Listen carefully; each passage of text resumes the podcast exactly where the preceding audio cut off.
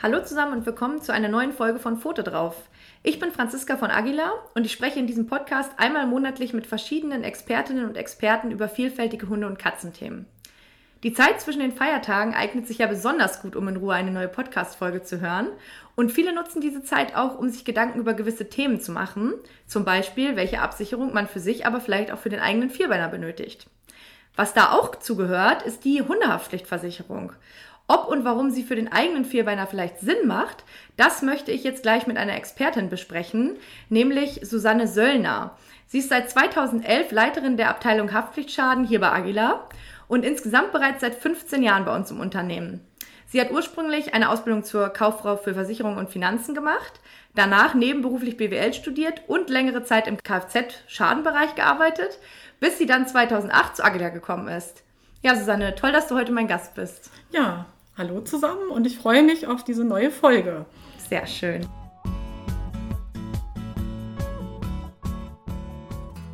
Ich habe vorab auf unserem Instagram-Kanal gefragt, welche Fragen ihr rund um das Thema Hundehaftpflicht habt.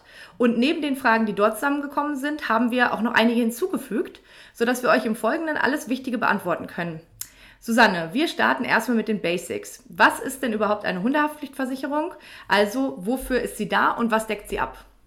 Ja, die Hundehaftpflichtversicherung ist ähm, eine Absicherung gegen zivilrechtliche Ansprüche Dritter. Man kennt das ja vielleicht auch schon aus der Kfz-Haftpflicht, wenn man schon mal einen Unfall hatte, dass eben die Versicherung dann dafür aufgekommen ist. Das Gleiche ist, wenn durch den Hund was passiert. Mhm. Also wenn man zum Beispiel einen Personen- oder Sachschaden hat, dann sind wir dafür da, dass wir die Haftungs- und Schuldfrage klären, dass wir berechtigte Ansprüche regulieren und was auch ganz entscheidend ist und viele vielleicht auch gar nicht so wissen, mhm. dass wir auch unberechtigte Ansprüche abwehren für die versicherten Personen. Mhm. Denn ähm, wenn man sich nicht einigen kann, dann ist es natürlich auch wichtig, dass wir da sind, auch vor Gericht zum Beispiel, dass wir den Anwalt stellen, die Kosten dafür übernehmen und wir im Prinzip so eine passive Rechtsschutzfunktion einnehmen. Es ist auch so, dass wir persönliche Ansprechpartner haben hier vor Ort, dass wir auch Anwälte haben, mit denen wir zusammenarbeiten, sodass man dann eben, wenn es mal zum Streit kommt, sich dann auch sicher fühlen darf und dass wir die Sorge dann auch so ein bisschen nehmen. Das mhm. ist eigentlich so das Wesentliche, was wir tun ja. jeden Tag. Ja. Jetzt klingt es ja eigentlich schon so ein bisschen an, finde ich. Warum ist das so wichtig für Besitzende? Ja, da kommt noch eine, eine ganz entscheidende Sache dazu. Wir kennen in der Tierhalterhaftung keine Grenze nach oben, was die Kosten anbelangt, was die mhm. Ansprüche anbelangt. Das heißt also, das BGB, das bürgerliche Gesetzbuch, was ihr vielleicht auch alle schon mal gehört habt, sieht eine Gefährdungshaftung vor. Mhm. Bedeutet, der Tierhalter haftet ohne Verschulden erstmal, mhm. aber auch unbegrenzt mit dem Privatvermögen. Das mhm. bedeutet also, wenn es wirklich zu einem harten Unfall kommt, wenn Personen verletzt werden, eine oder mehrere, es entsteht Verdienstausfall, Schmerzensgeld und so weiter und so fort, dann kann man sich vorstellen, dass das private Portemonnaie dafür nicht reicht. Dass man da natürlich auch gerne eine Absicherung haben möchte oder auch muss, um dieses finanzielle Risiko abzudecken. Hinzu kommt auch, dass natürlich die Haftpflicht für Hundehalter in vielen Bundesländern Pflicht ist. Ja, das heißt, man kommt wichtig. gar nicht darum hin, wenn man einen Hund hat, dann muss man eine Versicherung abschließen. Ja. Umso wichtiger, sich auch mit dem Thema auseinanderzusetzen. Ja, genau. In einigen Bundesländern ist es Pflicht. In vielen noch nicht. Deswegen ist es, glaube ich, gar nicht so verkehrt, wenn wir als nächstes uns mal anschauen, was sind denn so typische und vielleicht auch natürlich kuriose Haftpflichtfälle, damit man sich das einfach mal so ein bisschen vorstellen kann, weil ich kenne es ja selber, man, man denkt einfach nicht dran. Man denkt ja nicht gerne an negative Dinge und äh, man kann sich dann oft auch gar nicht vorstellen, wie schnell das eigentlich gehen kann und was so wirklich passieren kann. Was, was bearbeitet ihr da so für Fälle? Wir bearbeiten in der Tat alles. Ne? Vom kleinsten Sachschaden, man kennt den zerbissenen Puschen von Opa, mhm. man kennt aber auch das vielleicht runtergerissene Handy vom Sofatisch, die zerrissene Jacke auf der Hundewiese. Das sind so kleine Sachen natürlich, äh, die wir jeden Tag haben. Dann aber auch, was ganz typisch ist, der Lackkratzer, das heißt, der Hund läuft am Auto vorbei, sieht jemanden, den er kennt, springt da hoch, mhm. dann hat die Krallen im Lack. Total ärgerlich, auch total teuer. Mhm. Das kann schon mal bis, zu, bis zu ein paar tausend Euro kosten. Dann haben wir natürlich die verunreinigten Fußböden. Ne? Der Hund ähm, uriniert mal drauf. Nichtsdestotrotz ist das nicht alles. Wir haben auch viele Hundestreitereien. Das heißt, mhm. auf Hundewiesen oder beim Gassi gehen treffen sich Rüden, die mögen sich nicht, die beißen mhm. sich. Einer muss zum Tierarzt, muss behandelt werden für mehrere hundert oder tausend Euro, mhm. je nachdem. Aber natürlich auch die tragischen Sachen wie die Personenschäden. Ja, Es ist nicht nur der, der Postbote, den jeder kennt, der Ja. mal gebissen wird in die Wade. Ja, Das ist auch der Fahrradsturz, wo ähm, Knochenbrüche entstehen oder eben auch, ähm, wo jemand umgerannt wird und ähm, Ja, das kann ja doch schnell passieren, Ne, den ne? Arm sich Mhm. bricht, ein Bein. Ja. Und also das geht so schnell, man kann sich das gar nicht vorstellen. Ja, das ist ein kleiner Rundumblick, da steckt noch mehr dahinter natürlich, Ja. aber das ist so das Typische. Ja, kurios klang eben schon an, was wir da so haben. Mhm. Das sind oft aber auch die kleinen Dinge, über die wir lachen. Also man, gut, dass es nicht so viele tragische Fälle gibt. Wir hatten mal einen Hund, der ähm, stand auf dem Balkon und hat sich aus irgendwelchen Gründen erschrocken, ist dann über die Brüstung gesprungen vor lauter Schreck und ist dann auf das Vordach gefallen und dann darunter gerutscht auf den darunter stehenden PKW. Oha. Dem Hund ist Gott sei Dank nichts passiert, aber den PKW, den hatten wir natürlich am Hacken finanziell. Den, Ja. Der war natürlich nicht begeistert, der Ja. Halter, aber wir haben das bezahlt und ja, wichtig war eben auch so, Sachschaden kann man ersetzen. Ja, Das ja, ist ja. das Gut, dass Ding. dem, dem Hund Mhm, nichts passiert ist genau. auf jeden Fall. Der Mhm. hatte nichts. Ja, was wir auch mal hatten, ist schon ein paar Jahre her, habe ich aber auch nie vergessen. Ein Hund, der ähm, war, fand das immer so toll, aus dem Wasserhahn zu trinken. Und konnte das auch, ist immer hochgesprungen, konnte, hat es auch hingekriegt, diesen Hebel hochzudrehen und aus dem Wasserhahn zu trinken. Und eines schönen Tages lag aber leider, leider ein Lappen in dem Becken, sodass dieser Lappen in den Gully gekommen ist. Und der Hund hat den Wasserhahn nicht wieder zugemacht. Und Frauchen und Herrchen waren nicht da. Das führte dann zu einer ziemlichen Überschwemmung in der Wohnung, in der Mietwohnung und in der Wohnung drunter. Ja. Ähm, das ist natürlich nicht so alltäglich. Ja, Wirklich das waren eben kurios. auch nicht, nicht so ganz schlimme Sachen, aber ähm, ja, wir, wir vergessen sowas nie, ne? was, was da dann mal so passieren kann. Das waren Mhm. Ja. so zwei Sachen, die mir in Erinnerung geblieben sind. Ja. Ja. ja, auch nicht Dinge, an die man selber denkt. Aber Genau. das sind halt eben, Tiere sind unberechenbar. Ja. Und es kann halt dann doch, ja, viel passieren, wo man überhaupt nicht drauf gekommen wäre, dass sowas überhaupt passieren könnte. Ja. Ja. Wie sieht es denn aus mh, bei dem Hundebiss? Da hattest du ja eben auch schon von gesprochen. Das gibt häufiger, diese Fälle natürlich. Die Tiere kriegen sich, ähm, kriegen sich irgendwie in die Haare oder ein Hund beißt ja auch mal einen Menschen, das kommt ja auch vor. Mh, Da fragen sich viele, wird man dann rausgeschmissen aus der Versicherung oder kriegt man irgendwelche Auflagen für das Tier, wenn jetzt einmal der Hund jemanden gebissen hat? Also grundsätzlich ist es so, ein Hundebiss ist immer ein unangenehmer Vorfall für alle Beteiligten. Für den, der gebissen wird, insbesondere, aber auch den Haltenden ist das unangenehm. Den meisten. Wir schmeißen grundsätzlich niemanden deswegen raus. Was wir aber tun, ist natürlich, wir gucken uns den Sachverhalt an. Wie kam es dazu? Was genau ist passiert? Hat vielleicht die andere Person selber auch dazu beigetragen, dass es dazu gekommen ist? Und schauen uns das an und regulieren natürlich auch das, was da berechtigt ist. Ja, Leinen- oder Maulkorbpflicht oder Auflagen ist grundsätzlich nicht unsere Aufgabe. Das machen die Behörden, wenn sie das dann so entscheiden. Wir dürften es normalerweise auch, tun das aber in, in allerseltensten Fällen. Also dann muss es schon wirklich krass sein. Auch wenn wir uns von einem Vertrag mal trennen, was wir auch dürften, theoretisch, dann muss es schon richtig heftig sein. Also beim ersten Hundebiss fliegt bei uns normalerweise keiner raus. ja, also es ist ja so, dass wir auch ähm, darauf hinwirken, dass unsere Hundehaltenden auch ähm, ja, vernünftig mit ihren Tieren umgehen, da auch eine Beratungsfunktion und auch ein offenes Ohr haben, noch mal sagen. Oder vielleicht auch mal verweisen, sagen, gehen Sie doch vielleicht noch mal zur Hundeschule, gucken noch mal, was kann man denn da machen. Und wie sieht es aus mit dem, ich sag mal, Klassiker Hund beißt Einbrecher? Da kommt ein Einbrecher, man hat ja vielleicht extra dafür auch einen Hund, um sich dann zu schützen. Mm, Jetzt wird er gebissen.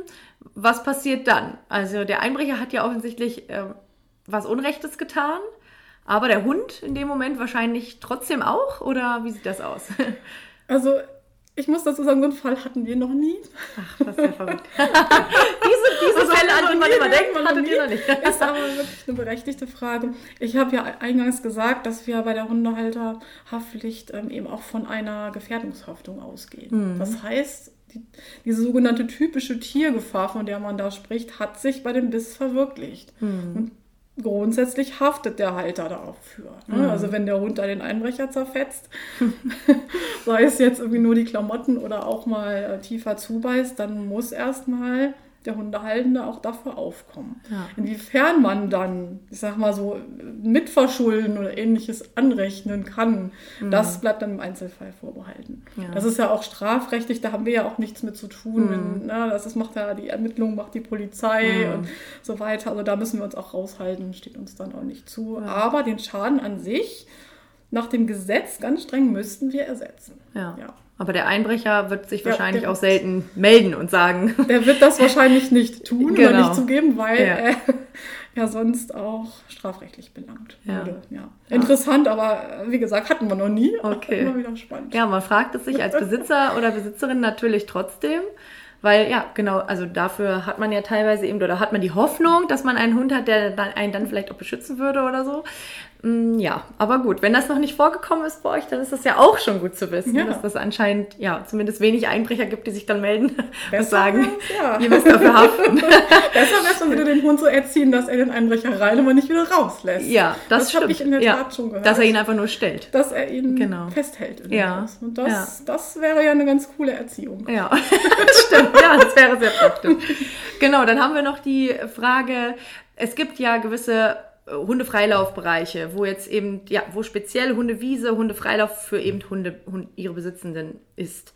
Ähm, und da laufen aber in der Regel auch Menschen rum, die keine Hunde haben.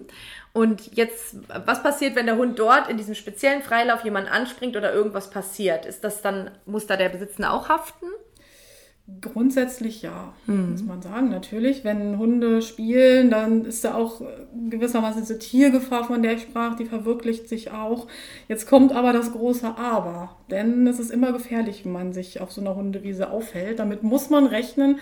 Man sieht ja die Hunde auch. Also ich denke jetzt hier zum Beispiel an die Bult in Hannover. Wenn ich da lang jogge, bin ich immer ganz, ganz vorsichtig und habe das auch im Blick, weil wenn was passiert, dann ist mit Sicherheit ein Mitverschulden gegeben, mhm. weil ich es ja weiß. Ne? Also wenn mhm. ich da mhm. langlaufe und sehe das und stelle mich nicht drauf ein, dann muss ich auch mit einem Mitverschulden rechnen. Aber grundsätzlich, äh, wenn man da aufpasst und ein bisschen mit Bedacht auch da ist, sollte da eigentlich nichts passieren. Ich glaube auch, das ja. Stichwort ist einfach auch immer gegenseitige Rücksichtnahme. Genau, ja. Ich habe oft in meinem Alltag als Hundebesitzerin das Gefühl, dass das äh, von beiden Seiten, also jetzt nicht von mir natürlich, aber ähm, von diversen Hundebesitzerinnen und Besitzern, aber auch von Nicht-Hundebesitzerinnen und Besitzern nicht so durchgeführt wird, wahrgenommen wird, dass man da gegenseitig Rücksicht nehmen kann und sollte, ganz unabhängig irgendwie von dem, von dem Tier oder überhaupt. Aber das ist oft nicht der Fall. Ja. Naja, und Hunde können ja auch ihre Richtung dann nicht mehr kontrollieren, ne? wenn die erstmal mm. am Spielen sind. Die ja. dürfen da legal auch frei laufen. Ja. Das heißt, die müssen nicht an die Leine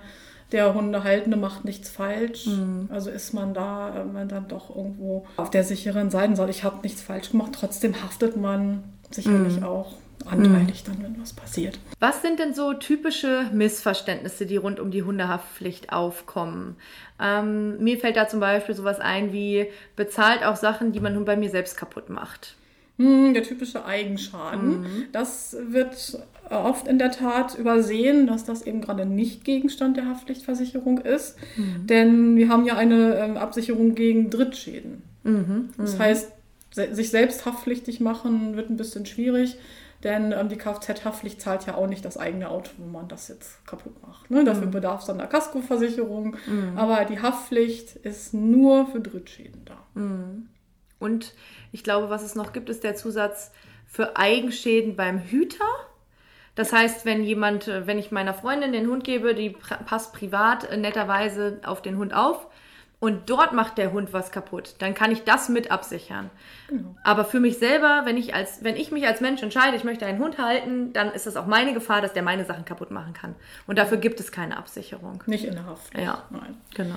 Die sogenannten Schäden beim Hüter, ja, das wollen wir mit abdecken, weil das ja auch immer sehr ärgerlich ist. Ne? Mhm. Wir wollen da eben auch den ähm, Kundinnen und Kunden so ein bisschen den Wind aus dem Segel nehmen, wenn sie den Hund mal woanders hingeben und der macht da vielleicht auf dem Teppich oder ja. so, dann gehen vielleicht Freundschaften sonst kaputt oder was man sich so vorstellen kann. Das wollen wir vermeiden und von daher haben wir da diese extra Absicherung noch mit drin. Genau, ja, muss man sich nur genau durchlesen, ähm, wenn man Versicherungstarife vergleicht, weil je nach Tarif ist sowas abgedeckt oder nicht, da muss man sich schon auf jeden Fall einmal genau reinlesen. Genau, was mir auch noch einfällt, ist, muss alles zahlen, was die Gegenseite fordert. Du hattest vorhin schon gleich am Anfang, glaube ich, erwähnt, es werden auch unberechtigte Ansprüche abgewehrt. Das ist also nicht korrekt, diese Aussage, richtig? Genau. Wenn jetzt die Gegenseite kommt mit Forderungen, die völlig überzogen sind, mhm. das hat man ja oft bei den Rechtsanwälten. Die fordern immer mal ganz viel, weil das ja alles auch ganz schlimm ist mhm. und ähm, fordern dann Schmerzensgeld, was überhaupt nicht zu der Verletzung passt, die nur leicht ist, oder es wird der Neuwert statt der Zeitwert gefordert, oder, oder. Dann sind wir auch dafür da zu sagen, also bis hierher und nicht weiter. Den Betrag gibt es und alles darüber hinaus wehren wir ab und begründen das auch, warum. Mhm. Also ja, natürlich auf rechtlicher Grundlage. Genau, wir ja. sagen dann, ähm, das steht in keinem Verhältnis oder es gibt eben nur den Zeitwert und nicht den Neuwert oder das Schmerzensgeld ist nur 500 Euro und nicht 5000 Euro. Mhm. Das äh, machen wir dann schon, sodass der Kunde da selber auch aus diesem Konflikt kann man ja sagen, genommen wird. Mhm. Ja, ja, ja. Ja, das hat man ja oft, dass man dann auch, selbst wenn dann noch keine Anwälte ähm, eingeschaltet sind ja. und der Hund hat irgendeinen Schaden angerichtet und dann sagt ja schon der, derjenige, dem der Schaden entstanden ist, ja, aber das hat so und so viel Geld gekostet und ich will das alles wieder haben, möchte dann ja auch manchmal vielleicht ausgenutzt werden, hat man ja auch schon alles mal gehört und dafür ist die Haftpflicht aber auch da, um zu sagen, stopp, es gibt hier eine rechtliche Grundlage und dafür genau. muss der Besitzer auch nur haften. ja. ja. Okay, ja, das ist doch auch schon mal super, da ein paar Missverständnisse ausgeräumt zu haben. Dann hatte ich ja eben gerade schon angedeutet, dass man zum Beispiel bezüglich dieser Eigenschadenabdeckung beim Hüter sich auch die Tarife genau angucken muss. Was ist denn vielleicht bei der Auswahl einer Hundehaftpflichtversicherung noch wichtig? Worauf sollte man mhm. unbedingt achten? Ja, also da fällt mir persönlich die Deckungssumme ein. Mhm. Das heißt also, die sollte mindestens 10 Millionen sein. Mhm. Das ist auch unser, unser Mindestprodukt, was wir anbieten. Mhm. Äh, besser mehr. Mhm. Ja, also wir haben, wir gehen da bis 20 Millionen und das ist schon eine sehr gute Absicherung, wenn man sich vorstellt, was alles passieren kann, wenn wirklich mal jemand stürzt und vielleicht querschnittsgelähmt ist. Vielleicht ist es ein Kind, was nie eine Ausbildung machen kann oder vielleicht auch wirklich ähm, schwerst behindert ist durch so einen Unfall. Mhm. Sollte man auf jeden Fall darauf achten. Und ähm, die sogenannten Hüterschäden hatten wir eben schon angesprochen. Auch das finde ich sehr wichtig, dass das mit drin ist. Und Miet, äh, Mietwohnungen. Mhm. Ne, wenn man zur Miete wohnt, dass man auch darauf achtet, dass äh, die sogenannten Mietsachschäden in den gemieteten Wohnungen mit enthalten sind. Genau. Darunter fällt auch zum Beispiel das Hotelzimmer, genau, die ja. Ferienwohnung, auch der Mietwagen, mhm. auch der gemietete Wohnwagen oder ja. etc. pp, dass man da eben kein, keine Probleme hat. Ja. Also selbst passiert. die, die Eigentum haben, ja. fahren ja mal in Urlaub und sollten dann darauf achten. Und apropos Urlaub ist, glaube ich, auch noch ein wichtiger Punkt vielleicht, je nachdem, wie oft man so im Ausland unterwegs ist, äh, dass man auch darauf achtet, dass der Haftpflichtschutz auch im Ausland gilt. Ja. Auf jeden Fall mhm. und das ist auch ausreichend. Ja. Also mindestens bis zu einem Jahr sollte mhm. man auch gucken Wer nicht so gerne reist, kann das auch kürzer abdecken, natürlich. Ja, aber ja.